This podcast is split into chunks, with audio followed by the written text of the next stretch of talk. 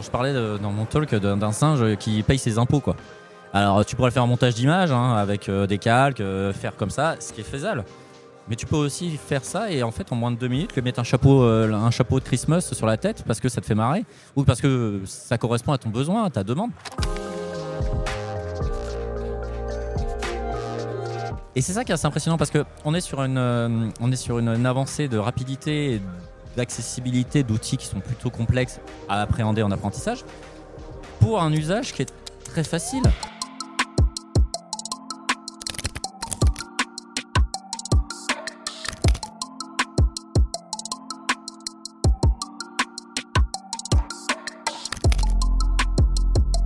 On est avec euh, Olivier Mertens, hein, euh, Olivier Mertens en direct de, du DFS Nantes. Et là, on est tout simplement en train de parler des avancées de l'IA, de ce qui va arriver, du- des euh, comment dire finalement des. Ouais, c'est ça. En vrai, c'est les dernières avancées. C'est c'est le Mhm. sujet, c'est le thème. Je pense que c'est une évolution. L'avancée est plutôt sur la capacité de rendu. On passe dans- d'un d'un- d'un modèle qui était euh, mature d'un point de vue architecture, mais pas d'un point de vue rendu. Et en fait, au fur et à mesure de l'apprentissage et de- finalement de la capacité d'apprentissage au long terme, ils sont réussi à finalement faire des choses viables pour nous, comme un des mortels. Ouais. Parce que d'un point de vue machine, c'est toujours viable. hein. Nous, on lui dit ce qu'il faut faire et lui, il répond, hein, très clairement. Mhm. Et euh, grâce à ça, on peut. Et d'ailleurs, c'était la présentation du talk en fait. C'est expliciter finalement que c'est accessible.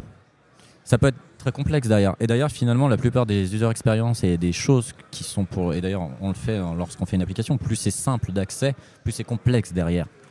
Et ben, ce modèle génératif text-to-image, il est quand même basé sur la même idée. Tu, tu rentres une phrase en langage naturel, tu as une sortie générée qui t'appartient, que tu peux vendre, qui correspond à ton besoin. Mhm. Donc, tu peux encore repasser dessus, tu peux faire des éditions, tu peux faire un processus créatif derrière, tu peux faire des animations, tu veux l'utiliser, tu veux la vendre telle quelle, tu veux la garder pour faire un article. Et OpenAI te file finalement une licence d'utilisation plein droit, pratiquement. Tu peux la vendre, tu peux l'utiliser, tu peux faire dans des Ouais. bouquins, dans les vidéos, etc. Par contre, tu peux pas dire à OpenAI, je veux que tu le retires de ton dataset. Parce que eux en ont besoin. C'est un peu leur, euh, un peu leur source. C'est que si jamais tu commences à dire, euh, mon- ton modèle d'apprentissage, je retire ce que moi j'ai permis qu'il apprenne, tu, tu crées des trous. Quoi. Et euh, le but, c'est pas ça. Le but, c'est qu'il s'améliore sans arrêt. Que tu puisses, euh, par euh, tes soumissions de prompt, qui est le terme d'input texte, améliorer le modèle et le dataset par rapport à ce que tu fournis. Tu peux même uploader des images dont tu as les droits Mhm. et dire euh, Ok, bah moi, je veux mettre une vieille photo de ma mamie, de mon papy, euh, 1960, 1870, et je veux les mettre dans une situation à côté d'une voiture toute neuve. C'est réalisable. Et tu peux le faire. On va changer notre manière d'appréhender des contenus. Mais c'est aussi de la même manière, c'est qu'à un moment, tu vas dire, bah, je peux, si je le souhaite, utiliser cet outil qui va me faire gagner du temps, voire créer de la créativité. Tu vois, il y avait un gif de la Joconde, on lui met un mohawk. Jamais tu penses à ça. Mais si tu as envie de t'amuser et de le faire, tu le fais. Et en plus, il te le met dans le style de la peinture euh, de Léonard de Vinci. Donc, tu pourrais le faire toi-même. Tu pourrais passer des heures sur GIMP, sur Photoshop, sur ce que tu veux. Mais tu peux maintenant le faire d'une manière plus accélérée, plus fluide, plus logique, puisque c'est du langage naturel en fait. Parce qu'il y a des gens qui sont peut-être très. Ils ont une facilité à expliciter ce qu'ils veulent, mais ils ne savent pas le faire. Là, avec une résolution de 1024-1024, pour l'instant, bah, tu peux avoir quelque chose de viable en fait. Et tu peux avoir quelque chose. euh, je parlais de- dans mon talk d'un singe qui paye ses impôts quoi. Alors tu pourrais faire un montage d'images hein, avec euh, des calques, euh, faire comme ça, ce qui est faisable. Mais tu peux aussi faire ça et en fait en moins de deux minutes lui mettre un chapeau, euh, un chapeau de Christmas sur la tête parce que ça te fait marrer ou parce que ça correspond à ton besoin, à ta demande. Et c'est ça qui est assez impressionnant parce que on est sur une, euh, est sur une avancée de rapidité, et d'accessibilité d'outils qui sont plutôt complexes à appréhender en apprentissage pour un usage qui est très facile. Hein, c'est un peu comme euh, tous ces usages qui ont facilité le quotidien des gens, tu vois. La télécommande TV. La télécommande TV, il faut le savoir à l'origine, c'était pas euh, mainstream pour toute la personne, hein. c'était des personnes qui avaient du mal à se déplacer. Sauf que ce besoin a été déporté en les gens disaient moi j'ai envie de marre de me lever six fois devant ma télé et les gens ont utilisé la télécommande même s'ils n'étaient pas en difficulté pour se déplacer et bah de la même manière que quand tu as pris de l'argentique et que les gens sont passés au numérique en disant bon bah voilà c'est plus simple pour moi je peux les supprimer je paye pas une fortune je peux créer ce que je veux et puis si j'en veux en tirer 200 je en tire 200 et j'ai pas à- bah, en fait ton usage et finalement le besoin les gens va évoluer dans ce sens là en fait ils vont se rendre compte que des outils existent. Et c'est un peu les principes des early adopters. Finalement, on, se pose en tech, nous, on est des early adopters. On est, euh, je dirais pas des premiers de cordée parce que c'est pas vrai, parce que moi je fais qu'un usage. J'ai pas construit le modèle et euh, j'ai pas, j'ai pas, j'ai pas. Des pionniers du coup? Pardon? Des pionniers du coup? Je dirais qu'on est plutôt dans le sens, on est des, euh, des découvreurs, tu vois. Et Dali, pour l'instant, a un, une un rôle très simple génération d'images par rapport à ton besoin. Mais qu'est-ce que ça va donner après? C'est ça qui est super captivant et super excitant. Quand j'ai découvert a six mois, je fais Waouh, qu'est-ce qu'on va pouvoir faire avec? Évidemment, on a des problématiques de, de deepfake, évidemment, on a des problématiques de, qualité, évidemment, on a des problématiques de, biais, de stéréotypes, etc. Mais ça, c'est légitime comme tout nouvel outil. hein. Les premiers outils qui ont été utilisés euh, par des personnes dans la tech ou quoi que ce soit, ils étaient perfectibles. Et on- donc, c'est du test and learn. À un moment, tu fais, bon, bah, il va falloir évoluer, etc. Et d'ailleurs, l'intégration continue, euh, le test, euh, des gens qui testent leur application euh, par des users en faisant du, feedback, bah, c'est aussi ça, en fait. C'est qu'on a besoin de comprendre comment les gens l'appréhendent. Et c'est pour ça que je trouve ça captivant avec Dali, GPT-3, Codex, Copilot, etc. C'est que on est au début des apprentissages qui vont nous permettre de prévoir et d'avoir des choses qui sont bah, surprenantes en fait. On n'est pas à l'abri et le créateur euh, du modèle et d'OpenAI disait euh, on est à quelques mois de faire du vrai photoréalisme. Donc il y aura d'autres problématiques après. On aura forcément des sujets de deepfake. On aura des gens, euh, moi je veux pas que ça passe, etc. Et donc qu'est-ce qui va se passer après? On va créer des outils justement pour éviter les deepfakes. On va créer des règles, on va créer des choses qui va permettre au fait aux gens d'avoir un outil qui est plus mature par définition parce qu'il est plus ancien, mais aussi tout simplement parce qu'il va se retrouver dans une situation qui va répondre à un nouveau besoin. Comment éviter qu'il fasse des choses qui peuvent être euh, mauvais pour les gens Et donc, euh, comme tout outil, il y a toujours des travers. Ce qui est sûr, c'est que c'est dommage de ne pas le prendre en compte, sachant toutes les possibilités que ça offre. Et après, bah, comme d'hab, hein, apprendre ou à laisser. Moi j'ai l'impression que c'était un jouet. Alors, tu peux le prendre, et c'est ça qui est intéressant, c'est que tu peux, tu peux jouer avec. hein. Et d'ailleurs, même limite, autant s'amuser avec un outil qui permet de faire des choses euh, intéressantes et fun. C'est un champ dans un site web actuellement, dans OpenAI, avec en modèle freemium. Tu peux, en créant ton compte, en 3 minutes, créer quelque chose qui t'intéresse. Peu importe ce que tu veux faire. Tu veux faire d'une modification d'une image existante ou créer quelque chose à la volée, avec le style que tu veux. Tu veux un 3D render d'une table, Tout à l'heure, j'étais en train de parler avec quelqu'un qui dit bah, Je veux faire une table en Formica euh, en 3D render. J'utilise euh, Dali, j'ai pas de priori sur ce qui va euh, ce que là. Je génère, mais ça répond à mon besoin. Vraiment. Et je ne sais pas s'il était tech en fait. Si tu veux, le principe même, ce qui est intéressant, à part la partie technique sophistiquée derrière que ça implique et que c'est très intéressante, c'est que finalement, c'est un usage qui est très mainstream, très ouvert. Et après, on va pouvoir tweaker, le rendre beaucoup plus mature, tu vois, parce que finalement, tous ces principes d'in-painting, dot-painting, c'est des features en fait. Dans un produit, c'est des features. C'est des avancées sur la façon dont, dont ce produit va évoluer. Donc là, tout d'un coup, tu vas te dire, euh, c'est des in-painting, des out-painting, et pourquoi pas après, ça sera, bah, ok, mais je veux que cette partie-là, tu me. Et voyons, comme des effets de focus, je te fais vraiment une feature comme si je l'imaginais. Moi, je, je serais un product owner ou un business owner, je dirais, c'est vachement bien ta chose, mais moi, je veux que cette partie-là, je monte en hyper résolution, avec beaucoup plus de détails. Donc en fait, on ferait de la génération d'éléments existants pour la densifier ou la rendre encore plus pointue ou précise. Ça peut être une feature.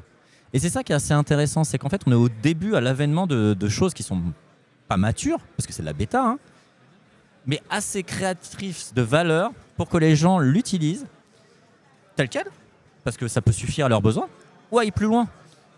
Qui me dit dans six mois qu'on ne va pas l'utiliser dans des produits ou dans des services chez, chez Azure en disant Ok, maintenant, pour les développeurs, on a un appel API qui permet, avec ces paramètres-là, de générer ce que j'ai envie avec ce dataset-là, un peu comme le fait le codex avec GPT-3, etc. Tu dis, tu choisis tes, euh, tu choisis tes choses et en fait, tu génères euh, soit un texte, soit ce que tu veux. Et pour l'instant, c'est un playground. Mais ça existe déjà. On a, des services qui existent, qui sont des summarize, qui existent pour créer des contenus beaucoup plus clairs.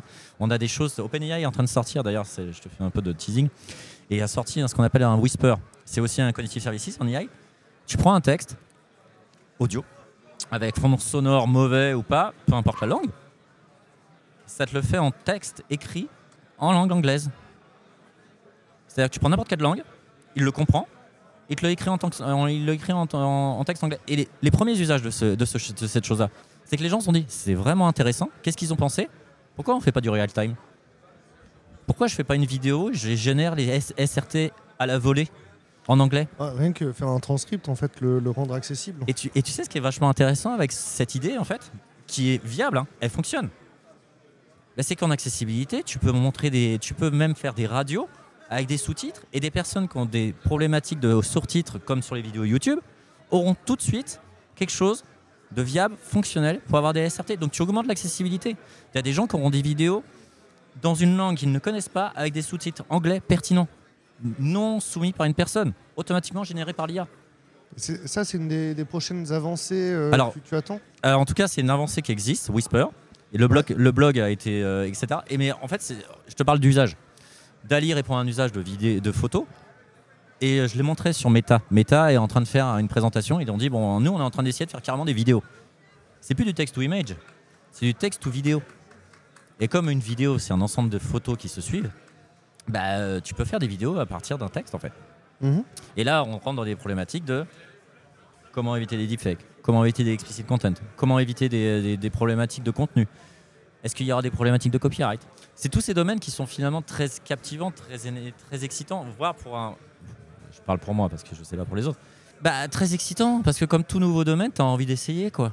C'est comme quand tu apprends un nouveau langage qui vient de sortir ou qui, te plaît. Que tu as envie de découvrir en disant c'est intéressant parce que peut-être que ça peut me servir. Ou j'ai envie de jouer. Ou peut-être, un jour, je me dirais, cette application où tu as envie de créer euh, une image à la volée par rapport à un besoin de l'utilisateur, je saurais utiliser ce service C'est quoi les prochains usages que, tu imagines ensuite? Sur Dali précisément. L'intelligence artificielle de manière générale? Je pense qu'on va surtout jouer sur le synchronisme en, en fait. Parce que finalement, là pour l'instant, on est dans des, euh, des temps de traitement qui sont réels, tu vois, genre 5-10 secondes pour avoir un élément. Mais sur, que ce soit sur la détection audio, la translate à la volée, voire la translate speech, c'est-à-dire tu as quelqu'un qui te parle et en fait tu as, la translation à la volée, Mhm. C'est des usages qui seront là. Ouais. Et pour les images, bah là, on a des choses qui sont perfectibles sur le photoréalisme, sur la qualité, sur le fait que c'est des petites résolutions. Et euh, des gens qui ont des, des- des- des contraintes de qualité très hautes, ce qui est normal en fait. Donc, quand tu commences à dire, mais moi j'ai envie que ça soit un 2500 pixels, ça s'entend. Il y a des choses qui existent déjà, avec des outils qui peuvent faire de l'upscaling. Tu sais qu'en en photo produit, on utilise du 40 millions de méga, enfin 40 Exactement. mégapixels. hein. Tu sais, c'est un peu le même sujet que. Et j'aime bien cette analogie avec euh, le, le numérique, avec les, les- avec les, les appareils photo. Ouais. On a le même sujet. Au début, on avait un pixel, euh, un, mé- un méga, deux mégas. Ensuite, on s'est dit, ah, bah, je vais pouvoir, je vais pouvoir euh, faire un A4 en impression. Parce que finalement, les professionnels, ils étaient gentils. Moi, je fais du 10-15 et je vais pas très loin, quoi. Parce que mes photos euh, que j'ai besoin, et évidemment, ça répondait à un besoin, quoi. Alors qu'en argentique, en fait, tu sais que ça a été le progrès inverse. Ouais. En argentique, on, est commencé, on a commencé par des grosses bobines et on les a miniaturisées. Exactement. Et d'ailleurs, si tu connais bien les moyens formats, Ouais, les moyens formats, c'était, c'est un format qui est tellement qualitatif. Et qui est plus grand que le full frame. Exactement. Et que les numériques envient. En fait, ce, que je trouve intéressant aussi, et je, voudrais bien savoir si c'est ton propos et tu vas me confirmer, euh, est-ce que tu es en train de me dire que finalement, le, c'est de l'IA dans la mesure où ça, où ça pourrait être la définition de l'IA, le fait que ça, s'in- ça s'incruse dans la vie, dans le quotidien du, du commun des mortels de manière complètement transparente et simple. Quoi. Je pense que ça facilite des choses qui n'étaient pas possibles avant et que ça se fera d'une manière assez fluide parce que ça sera implémenté dans chaque étape de produit ou de génération. On le voit pour des copilotes, ce genre de choses, mais il y a déjà des modèles d'IA qui existent qu'on ne voit pas en fait. Des apprentissages qui se font sur tes données, euh, même sans le savoir en fait. Ouais. Et que ce soit pour des logiques commerciales ou des logiques finalement de, de déplacement de personnes. Parce que l'IA existe quand tu fais euh, pour le trafic. Quand tu vois les villes connectées qui regardent euh, et qui génèrent un, un modèle de fonctionnement de feu tricolore suivant les horaires, etc., pour fluidifier leur circulation, eh ben, ils utilisent des modèles, qui- des modèles mathématiques et ils utilisent les datas pour finalement faire des prédictions. Et ça existe déjà. Et on le fait, on le fait pour, des, mo- pour des transports en commun, mais c'est transparent. Tu vois, quand tu utilises un- un- une application qui permet de définir le, le- temps, le temps qu'il va falloir pour aller d'un point A à un point B.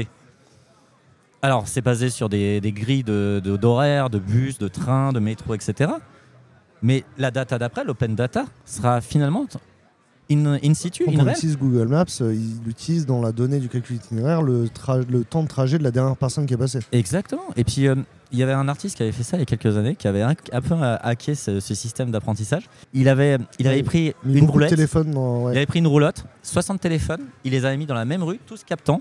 Et résultat, qu'est-ce qui s'est passé Un Google bouchon, Maps a dit, c'est blindé. Et bouchon, donc, la rue était vide. parce que toutes les personnes faisaient le tour. Et c'est assez intéressant. Mais euh, du coup, est-ce que là, il n'y a pas un sujet d'où Ok, donc il y a un sujet sur le fait de spoofer la donnée. Ouais. Parce que c'est du spoofing en, euh, complètement. Oui. Le, mais l'autre sujet, alors, l'autre sujet en termes de sécurité, c'est la vie privée aussi. C'est Oui. euh, est-ce que toutes les données méritent de servir à entraîner des choses Parce que autant moi, ok, j'ai consenti à ce que ma position elle soit partagée à Google, tu vois. Autant la majorité des gens qui utilisent Google, se- Google Maps se rendent pas forcément compte de, euh, de ce à quoi ils consentent, quoi. Je pense que le sujet, c'est plutôt le awareness dans ce sens-là. Il faut que les gens sachent ce que ça implique d'utiliser une application, qu'ils comprennent que ne pas lire ou ne pas comprendre ou n'avoir pas d'explication sur, sur la réalité de ce qu'ils partagent est une problématique. Mhm. Et donc, nous, en tant que tech et en tant que personnes qui vont un peu plus loin sur ces éléments-là, on a aussi une charge euh, de, de bon sens en explicitant voilà pourquoi vous êtes là. Alors, évidemment, tu vas avoir des gens qui va, ça va pas y intéresser du tout et qui va dire moi, ça me va très bien et très bien. Mais des gens qui auront peut-être beaucoup plus euh, de sensibilité sur ce sujet diront mais moi, justement, qu'est-ce que tu me préconises comme, euh, comme possibilité? Et c'est là que finalement, l'usage et la volonté des gens, elle est respectée parce qu'ils connaissent ce qui implique leur choix. Mhm. Et ça, c'est important parce que que ce soit en IA, en données, en consentement, que ce soit sur une newsletter ou n'importe quoi, ou un, G- un GDPR, et tu dois choisir en conscience en fait. Et tant mieux si tu comprends ce que tu fais, mais il y a des gens qui récupèrent la donnée sans te prévenir, etc. Et là, il y a aussi un point de vue dev. En tant que dev, on a une responsabilité en tant que professionnel de la technique. On a Mhm. une responsabilité sur le fait qu'on doit prévenir le client, ou même soi en tant que développeur, dire ok, ça, ça respecte pas les bonnes pratiques, etc., etc. Même avant de le mettre à disposition, quoi. Mhm. Et ça, c'est une rigueur de la data, comme toute euh, même bonne pratique de développement. Tu vois, tu dis en temps normal, la data, avec ces éléments de, de sécurité, de partage, etc., vous devez demander le consentement pour les images, etc., ou même la position, etc. Et on arrive finalement sur l'awareness, comme d'habitude. Les gens, enfin les personnes qui sont en charge de ces développements ou de, de ces apprentissages, Ouais. et d'ailleurs, maintenant, il faut beaucoup plus attention. C'est ça, c'est ça qui est important. Il faut dire qu'il y a une évolution sur ces pratiques. Quand je vois les biais, les stéréotypes, les apprentissages, les datasets qui sont, euh, qui sont nettoyés de choses explicites, euh, de choses violentes, des biais racistes, etc., il y a, un- il y a une prise de conscience. Et là, je vois la différence par rapport à il y a quelques années où, où finalement, on ne savait pas ce qui se passait. Quoi. Sur un sujet similaire, euh, aujourd'hui, quand on voit la robotique, il y a quand même. euh, la robotique, elle est vachement biaisée. Les modèles, c'est toujours des femmes euh, hyper gentilles, sous, enfin, j'ai presque envie de dire soumises, quoi. Parce que. et et il y a un. Ouais, il y a un biais énorme dans la conception de la robotique et je me demande si. Comment, en fait, comment s'organise la gouvernance là-dessus comment, euh, comment les experts, les scientifiques, les techniciens, les ingénieurs arrivent à créer un consensus pour pas faire en sorte que la technologie, elle soit néfaste pour la société, tu vois? Euh, alors, n'étant pas assez euh, pointu sur le sujet, je te dirais non, mais vraiment, c'est l'éthique Ouais. et les comités d'organisation. Je pense. Est-ce que ça existe? Oui. Est-ce que c'est dans le cas partout? Non. Et j'entends hein, vraiment parce que je sais que c'est un sujet qui est évidemment hyper important et qu'on a besoin que ça se fasse. Et ben, c'est impulser aussi le changement en fait. C'est dire hmm, si tu travailles avec cette société ou si tu utilises leurs services, faut poser la question en fait. Dire comment faites-vous ça? Stratégiquement, commercialement, qu'est-ce qui se passe derrière? Est-ce qu'ils vont le faire et pas le faire? Et si tu es juste client, tu peux pas tu peux influer euh, sur le fait que la besoin, la demande, elle vient par toi en fait. Si tu ne dis rien et qu'ils prennent des hypothèses, ils vont peut-être le faire d'une manière très éthique, et tant mieux. Et s'ils sont encore plus transparents, c'est d'autant plus simple. Parce que toi, tu vas pouvoir te dire, ok, je choisis en conscience parce qu'ils m'ont dit ça, ça, ça, ça, et je, remplis euh, la guideline de mes valeurs et de mon éthique, et ça me convient. Si c'est pas transparent, que quand tu poses des questions, ça ne vient pas, ou que le modèle d'éthique ou de représentativité que toi tu cherches n'existe pas, je pense qu'il est légitime de te poser la question est-ce que c'est bon pour mon usage ou pour la société d'utiliser leurs services Et c'est pas différent d'être un consommateur éclairé en fait. Ouais, il faut challenger finalement le- l'entreprise, nous en tant que client, en tant que consommateur. Je pense que le statu quo, c'est faire le statu quo n'a plus de valeur. Tu peux pas dire euh, c'est bon. Ouais, mais tu vois, quand tu, tu parlais au début des, des appareils photo, c'est la technologie qui a créé l'usage. En fait, c'est ça le sujet, c'est que si la technologie, elle, euh, elle crée le biais, tu vois, euh, les- la société, l'usage va adopter le biais, tu vois. Imaginons, imaginons la technologie secrète. Les capteurs euh, photo, euh, photoélectriques sont, sont créés par, euh, au Japon. Ils créent, le, ils créent cet outil en disant c'est vachement bien, ils font, du- ils font une campagne, ils disent je suis sûr que ça marche. Imaginons il y a un, un usage qui peut-être ne répond pas Mhm. aux besoins des gens. C'est possible que ça ne marche pas. Et c'est pas la technologie qui changera. C'est- Si la technologie existe pour répondre à un besoin qu'ils vont créer ou qui va exister, mais il y a quand même une hypothèse forte en fait. On peut pas partir du, du, du- du- du postulat que le, le besoin est euh, bienveillant, tu vois. Les gens qui ont inventé les armes à feu euh, cherchaient pas à faire du bien, tu vois. Et c'est pas c'est pas l'usage qui a créé l'usage de la. Enfin, l'usage n'est pas arrivé après la technologie, donc les armes à feu, tu vois. Non, clairement. Mais, euh, Mais, tu dire- vois, mais du coup, ce que je veux dire, c'est ouais. Bon, ma, ma question, c'est ça, si tu veux, c'est les. Le- en, le- en tout cas, les armes à feu, en tout cas la poudre à canon et toutes ces choses qui sont amenées à notre complexité de, mais de la trucs. poudre à canon, ça a été un usage récréatif et créatif avant. Exactement, et c'est un détournement d'un usage.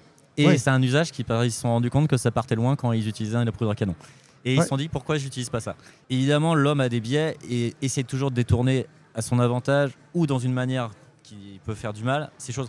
Mais c'est aussi à nous de dire je n'adhère pas, je n'adhère pas à ça en fait. Je n'en veux pas. Et je n'en veux pas. Et euh, dans des modèles euh, d'économie où finalement tu utilises des services, Mhm. si tu n'adhères pas à ce que te propose d'une manière éthique ou d'une manière outillage ou finalement d'une manière euh, bah, pourquoi c'est fait, bah, tu as tout intérêt à faire entendre ta voix en fait. Parce que Ouais. si tu ne dis rien, tu fais partie de cette majorité silencieuse qui peut être contre, mais tu ne dis rien. Et derrière, tu as quand même des personnes qui peuvent influer dans la société. Et on est quand même dans des, dans des, dans des modèles de société où on peut encore échanger chez nous. Et ça permet quand même de remonter des choses qui, qui sont problématiques. Ouais. On a la possibilité de faire porter notre voix. Est-ce qu'il y a des, des institutions, des, des représentativités dans les entreprises ou même dans des, dans des, dans des grands groupes qui existent pour ça? Peut-être, peut-être pas. Ce qui est sûr, c'est que si en tant que consommateur ou objecteur de conscience, ou peu importe le titre que tu te donneras, tu considères que ce n'est pas normal, bah parle-en en fait. Parle-en. On n'est pas différents, euh, et je ne suis pas influenceur, je ne suis pas un objecteur de conscience, mais quand tu as une technologie que tu trouves pertinente, parce que tu la trouves bien, tu en parles. Quand tu as une technologie que tu trouves pas pertinente et qui fonctionne pas, et que tu, tu la challenges avec d'autres, et que tu en parles autour de toi en disant je trouve pas ça pertinent parce que ça marche pas ou que c'est pas intéressant, etc., tu en parles aussi et tu finalement, tu vas peut-être même faire changer le besoin. Parce que les gens diront bah, t'as raison, euh, ça vaut pas le coup quoi. Mais tu fais porter ta voix. Et ben c'est le même principe pour un éthique ou pour un élément qui, euh, bah, qui te convient en fait. Ah ouais. Non, ça a beaucoup de sens. Après, faut débattre. Bah, oui, en fait, là, bon, je pense déjà en parler, c'est bien. Je, je pense qu'au final, ce que, ce que tu dis, c'est qu'il y a- l'éthique de ceux qui conçoivent l'outil et l'éthique de ceux qui l'utilisent. Mhm. Les deux sont importantes.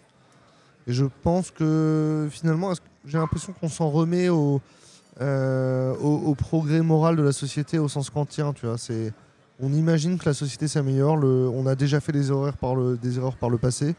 Plus on en parle de ces obligations éthiques, plus la société s'améliore et donc on va créer des outils qui sont meilleurs. Quoi. On est assez incrémental quand même comme société. hein. On essaie Ouais. d'apprendre de nos erreurs. Mm. En tout cas, on essaye. Et si on est en incapacité d'évoluer par rapport à nos erreurs passées, effectivement, on a tendance à les reproduire. Donc, notre société évolue par rapport à une construction sociale, par rapport aux gens, par rapport à leur voix, par rapport à les évolutions qu'elles ont. Mais elles évoluent par les gens qui prennent parti, qui prennent la parole et qui font la différence. Et faire la différence, c'est aussi de- faire un, c'est aussi échanger en fait. C'est pas euh, manifester ou quoi que ce soit. Et donc, si un outil te convient pas et tu le trouves pas éthique, bah, tu peux aussi faire un article explicitant pourquoi c'est pas éthique. Ouais. Tu l'argumentes, tu l'explicites. Et si les gens considèrent que tes arguments sont valables, évidemment que ça va, ça va permettre de faire changer les mentalités, voire changer le besoin. Parce que dire, bah, effectivement, c'est pas éthique. Il y a beaucoup de produits qui ont disparu parce que c'était hautement pas éthique, ou voire euh, limite au niveau des données. Mhm. Et euh, bah, ça a évolué parce qu'il y a une prise de conscience et qu'il y a eu des premiers de cordée ou des gens qui ont fait un deep dive explicitant ça. Est-ce que l'outil est mauvais en soi? Non. L'usage qui peut être fait peut être détourné. Et c'est là qu'il faut faire attention. Est-ce que le transhumanisme. Waouh. Alors là, on a, on a vraiment, on est rentré dans le dur là. Parti, là. Ah ouais, clairement. Qu'est-ce que, qu'est-ce que, qu'est-ce que ça te pense à, ouais, à quoi tu penses quand tu vois des gens du coup qui, euh, euh, quand on parle des puces Neuralink de, de, de- d'Elon Musk, quand on voit des gens qui se mettent des puces RFID dans la main, euh, quand on voit des gens qui ont eu un, qui ont un handicap, qui, manquent, euh, qui ont un membre en moins et qui ont fait une prothèse intelligente, Alors je parle pour moi. est-ce qu'on a des, ouais, on parle, tu parles Je pour toi parle pour moi. Je pense que faire évoluer son corps pour l'augmenter, ça peut être dangereux. Ça peut être dangereux éthiquement, ça peut être dangereux sur l'évolution de l'homme en tant que tel. Et surtout, ça peut être dangereux sur le fait que si ça ne répond pas à une disability, enfin à une déficience ou à un handicap, etc., on va rentrer dans de l'improvement de, de corps. Donc là, on, Est-ce qu'on a peur d'une course à l'armement? on a peur surtout que les gens commencent à couper des, des membres à- et pour mettre des choses bioniques pour garder en force. Tu vois, euh, finalement, c'est un peu ça. Parce que qu'on mette une prothèse à quelqu'un qui a, qui a été amputé et qui va lui permettre de marcher, retrouver une vie comme elle l'entend, et peu importe le, le mode de vie qu'elle a. Mais si des gens commencent à se dire, j'ai vraiment besoin d'avoir un, un bras bionique pour soulever 2 kilos euh, ou 30 kilos ou 200 kilos, alors que mon bras est fonctionnel, là, on arrive finalement à l'étape, c'est est-ce qu'on est encore humain dans le principe? Je peux pas répondre en fait. Est-ce que est-ce que c'est sain? Je ne sais pas, ça dépend de toi. Est-ce que c'est pas une course? Si, parce qu'il y aura toujours des nouvelles évolutions. Mhm. Clairement, on a bien d'autres chats à fouetter avant de s'augmenter en fait. Ouais. Est-ce que l'IA, du coup, c'est euh, l'intelligence artificielle telle qu'on l'a aujourd'hui, d'avoir des, des outils qu'on utilise au quotidien de, issus de l'IA, c'est un peu le début du transhumanisme? Je ne pense pas. Tu ne penses pas? Je ne pense pas. Parce que entre, entre utiliser Google Maps pour, euh, pour se diriger dans la ville, tu vois, alors que euh, vraiment, il y a 10 ans, on faisait 100, tu vois, aujourd'hui, on ne sait plus faire 100, tu vois. Et euh, faire, euh, faire ajouter quelque chose, s'augmenter, tu vois, on est déjà finalement avec quelque chose qui est en train de nous augmenter aujourd'hui, l'informatique augmente Je- notre réalité. Je pense que si l'outil, tu ne peux pas le couper. Ouais. Pour un besoin vital, hein, Ouais, parce que c'est l'usage. hein. Tu pourras te retrouver hein, si, tu coupes, euh, si tu coupes un. Ça sera compliqué. hein. tu ressortiras ta carte papier, euh, tu demanderas aux gens, tu Ouais. parleras, peut-être même que tu créeras du lien. Si l'outil, tu peux pas le couper, ça veut dire que c'est plus un outil en fait. Y a- donc il y a un point de non-retour à pas passer. Bah, si tu es dépendant des machines, parce que c'est ça en fait. Ouais, Si tu es dépendant d'une machine, est-ce que c'est toujours toi qui les dirige? Ouais, je comprends. C'est le plot de Matrix. Hein. De Euh, et euh, je n'ai pas, je- c'est pas philosophique et je pourrais pas dire j'ai raison, j'ai tort. Et finalement, c'est, et comme je le dis, hein, c'est ouvert à débat. hein. Ouais. Euh, moi, je serais ravi d'échanger euh, sans rentrer dans les débats. Je, je sais même pas si un jour je me mettrais une RFID dans la main ou quoi que ce soit. Mais le sujet, c'est est-ce que c'est obligatoire? Mhm. Est-ce que t'obliges à le faire? C'est ça le sujet. Mais en vrai, merci beaucoup. Bah, j'espère que j'ai pas fait du hors sujet, mais Non, la conversation, on est parti de l'IA, on a parlé beaucoup d'éthique. Finalement, c'est l'éthique dans la technologie, pour moi, c'est OK. Et en vrai, tu m'as beaucoup éclairé sur le sujet, je pense que tu as éclairé les auditeurs. j'imagine que ça va ouvrir des débats parce que c'est toujours compliqué ce genre de sujet. Mais si, si finalement, Et finalement, réponse- je suis peut-être pas le plus légitime. Et ça, tu vois, c'est comme je disais, un point de vue personnel. Est-ce que je, est-ce que je suis documenté? Non, pas vraiment. Et c'est et c'est ça qui est euh, finalement très pertinent. Tu vas peut-être me sortir plein de références philosophiques et je te vais dire, euh, j'entends, mais euh, pour moi, pour moi, pour moi, je, je ne comprends pas plus que ça, quoi. Mais ce qui, ce qui est intéressant, c'est comme, comme tu dis, en vrai, euh, euh, l'éthique, c'est avant tout qu'il y ait une conversation et que tout le monde soit à l'aise et qu'il y ait un débat. Mhm. Je pense qu'aujourd'hui, on a fait une belle contribution à ce débat-là. Bah, j'espère que ça peut aider les gens à en parler, en fait. C'est Ouais. ça le principal. Du coup, dans la section commentaires sur YouTube, n'hésitez pas à continuer le débat, à continuer la conversation. Bien sûr, un, dé- un débat bienveillant et constructif. hein, les arguments ad hominem ou ad hitlerium seront censurés, seront censurés, seront modérés. On reste sur, euh, on reste sur une zone de conversation modérée sur, euh, sur Will of Days. Et bah, tant mieux, parce qu'en plus, si on arrive à se parler en étant euh, respectueux, c'est comme ça qu'on arrive à avoir un argumentaire sain. Et, euh, et effectivement, en fait, il faut protéger cet espace de conversation, sinon on n'a pas ce débat. Mhm. Sinon, on n'a pas ce débat et, le, et la, la société ne progresse pas moralement et éthiquement. Donc, débattez en commentaire. Euh, Est-ce qu'on peut te suivre sur les réseaux, Olivier? Alors oui, effectivement, euh, si vous le souhaitez, euh, je suis euh, trouvable sur GitHub et puis sur Twitter, le réseau social qui, qui arrête pas de tweeter. Et Exam 1311, donc c'est Max à l'envers 1311 et GitHub Olive Mertens. Et si vous êtes intéressé par le, le Dev Relation à Microsoft, c'est devrelfr@microsoft.com. Super cool. Pensez à vous abonner, pensez à activer la cloche pour avoir les prochaines vidéos qui ont été enregistrées au DFS Nantes. Et merci beaucoup pour votre attention. Merci beaucoup Damien. C'était cool.